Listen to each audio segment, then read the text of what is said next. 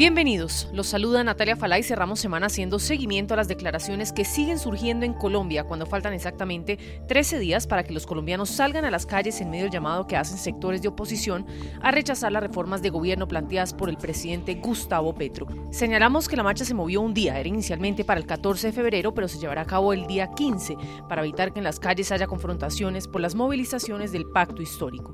Aumentan entonces las críticas al gobierno con el paso de los días. En esta ocasión, Miguel Polo Polo, representante a la Cámara, habló en entrevista con el medio colombiano Semana sobre cómo va esa convocatoria. Envió además un contundente mensaje explicando las razones que hoy por hoy deben estar motivando a los colombianos a salir masivamente a las calles el próximo 15 de febrero. Necesitamos que salgan a las calles a parar. Invitamos a los taxistas, a los camioneros, a los estudiantes a quienes se les han incumplido las promesas que se hicieron en campaña, por ejemplo, como que se le iba a condonar totalmente las deudas con el ICETEX, solo les bajaron unos cuantos intereses. Invitamos también a las iglesias, porque es todo un gobierno anticristiano, católicas, evangélicas, todos a salir a las calles. Estamos berracos porque esta persona, ex convicto guerrillero, que ahora es presidente, nos quiere llevar a ese seguro social, que fue una catástrofe, ese sistema de salud totalmente público, en donde los colombianos se morían en las camillas de las caridades, en donde solo el 30% del país tenía cobertura en el sistema de seguridad social y el 70% a la deriva. Estamos berracos porque quiere acabar con las EPS, un sistema exitoso, felicitado y alabado a nivel mundial como es el de Colombia, porque es un sistema que le presta salud y le da la cobertura incluso a quien no tiene. Yo soy testigo de eso. Eh, mi papá murió en el 2020 y nosotros fuimos testigos de cómo un día en UCI para mi papá costaba casi 30 millones de pesos y estuvo siete días en UCI y todo esto lo asumía el sistema de salud y nosotros no pagamos un solo centavo gracias al exitoso sistema de salud por el 100. Entonces estamos berracos porque quieren acabar con lo bueno quieren acabar con todo y refundar lo que para ellos es exitoso, que es un modelo mandado a recoger como el cubano, como el venezolano. Estamos berracos por las pensiones. Quieren coger la cartera de los fondos privados de pensiones de los colombianos, el ahorro de la vejez de los colombianos, lo quieren tomar para hacer politiquería y corrupción, para construir un supuesto tren elevado que va desde Buenaventura hasta Barranquilla. Un proyecto totalmente inviable, empezando por la geografía colombiana y por la historia política de la infraestructura en Colombia, donde muy bien sabemos que siempre quedan en obras negras. Ya nos clavaron la mitad de la reforma política, donde están metiéndonos una cantidad de micos, como por ejemplo que los senadores de gobierno puedan renunciar y al día siguiente puedan ser ministros de gobierno. Ya nos clavaron la reforma tributaria, en donde le golpearon el bolsillo a los más pobres. Por ejemplo, nos quitaron el subsidio a la gasolina, en donde esto va a golpear a la clase media. Ya mensualmente la tarifa de gasolina ha crecido y está golpeando a los colombianos de clase media. Invitar a todos los colombianos de todos los estratos sociales a salir a las calles este 15 de febrero. La marcha no es el 14, la marcha es el 15.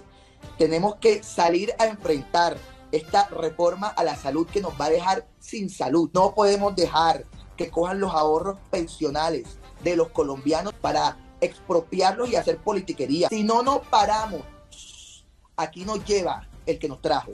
Ya en seis meses este presidente cogió el poder absoluto de los servicios públicos, como le encanta a los socialistas, el control de todo.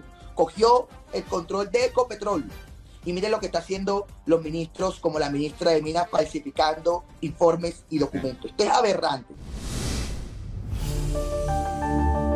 Y otro tema hoy en Colombia desata polémica y tiene que ver con los recientes roces entre la alcaldesa de Bogotá, Claudia López, y el presidente Gustavo Petro sobre cómo debería ser la primera línea del metro en la capital del país.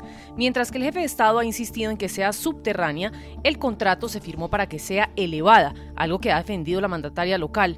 Resulta entonces que el gobierno ahora amenaza con parar proyectos en la capital del país si no se modifica la primera línea del metro como quiere Gustavo Petro. La pregunta es, ¿qué tan viable o no es modificar el contrato de concesión de la primera línea del metro de Bogotá? Pues en esto está el debate entre las partes y desde la alcaldía temen que la discusión en torno al tema termine por frenar un proyecto que la ciudad lleva esperando por varias décadas. Las reacciones no se han hecho esperar. Una de las más recientes ha sido la del senador Miguel Uribe Turbay, férreo opositor al gobierno. Señaló en un trino y en palabras textuales que Petro, con actitud mafiosa, amenaza a los bogotanos. Explicó los riesgos que implica cambiar el contrato del metro como quiere a su antojo el presidente de los colombianos. Petro, con actitud mafiosa, amenaza a los bogotanos. Asegura que si no se aceptan sus modificaciones al metro no habrá más financiación para las demás obras de la ciudad Al modificar el trazado del metro, habría un riesgo de nunca terminar la obra, además de los sobrecostos y la demora. Así Petro quiera negarlo, y a pesar de la oposición que él hizo y Claudia López al actual proyecto metro, logramos contratar la primera línea en 2017. Se firmaron los créditos con la banca multilateral y el contrato de construcción con el consorcio chino para construir un metro elevado de 24.4 kilómetros por 22 billones de pesos. El inicio de la operación está contemplada para marzo del 2028. Sin embargo, Petro pretende modificar el proyecto, lo cual implica un mayor costo, más tiempo de construcción y un riesgo de nunca terminar la obra. Sin fundamento técnico, el presidente insiste en hacer subterráneo una parte del trazado, lo que podría demorar el inicio de la operación del metro en 10 años con un costo adicional de 17 billones. Una vez más, se hace evidente el talante autoritario de Petro y la improvisación de su gobierno. Estos son los problemas jurídicos de modificar el contrato del metro. Primero, modificar las especificaciones técnicas del contrato sin un hecho sobreviniente que lo justifique implica violar el principio de selección objetiva, de planeación y de transparencia. Segundo, la modificación que pretende el gobierno aumentará los costos de tal manera que se debe renegociar con la banca multilateral y seguramente excederá el 50% del valor del contrato, lo cual es ilegal.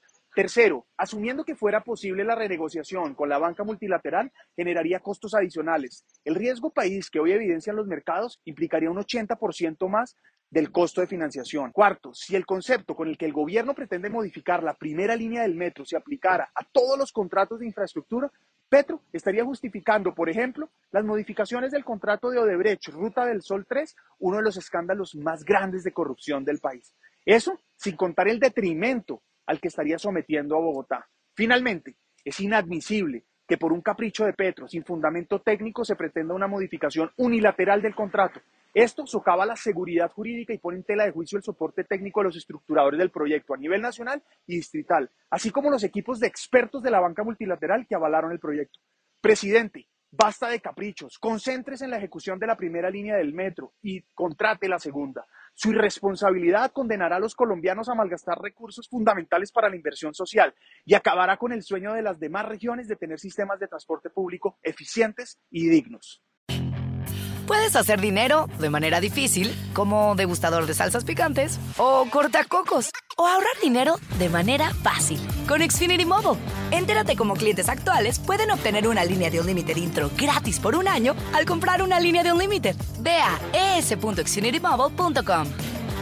Oferta de línea o límite gratis termina el 21 de marzo. Aplican restricciones. Xfinity Mobile requiere Xfinity Internet. Velocidades reducidas tras 20 GB de uso por línea. El límite de datos puede variar.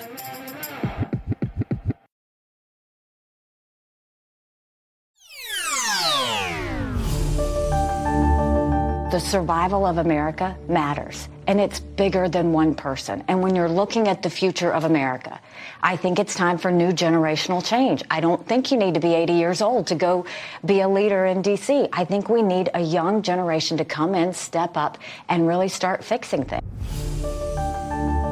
Y es noticia en Estados Unidos Nikki Haley, ahí la escuchaban diciendo que la supervivencia de Estados Unidos dependerá de que las nuevas generaciones tengan ahora más que nunca un papel más activo y protagónico en la política norteamericana.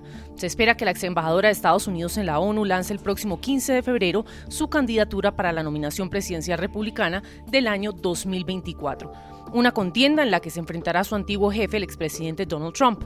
La también exgobernadora de Carolina del Sur es hija de dos inmigrantes indios que dirigían una exitosa tienda de ropa en una zona rural del estado. Haley se ganó una reputación en el Partido Republicano por su capacidad para abordar cuestiones de género y de raza de una manera más creíble que muchos de sus compañeros. Pues de ganar la nominación, Haley sería la primera mujer en asumir la bandera presidencial republicana en la historia, así como la primera nominada no blanca del partido. Estaremos entonces atentos al anuncio por parte de la funcionaria el próximo 15 de febrero para saber con certeza cuáles serán sus aspiraciones políticas para el año 2024. Puedes hacer dinero de manera difícil, como degustador de salsas picantes, o cortacocos, o ahorrar dinero de manera fácil con Xfinity Mobile.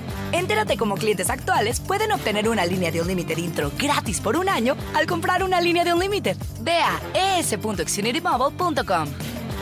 Oferta de línea o límite gratis termina el 21 de marzo. Aplican restricciones. Xfinity Mobile requiere Xfinity Internet. Velocidades reducidas tras 20 GB de uso por línea. El límite de datos puede variar.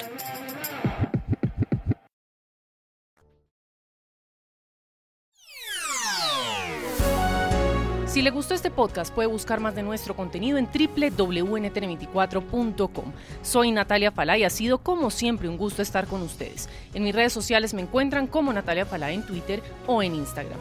En NTN24 te informamos y te acompañamos.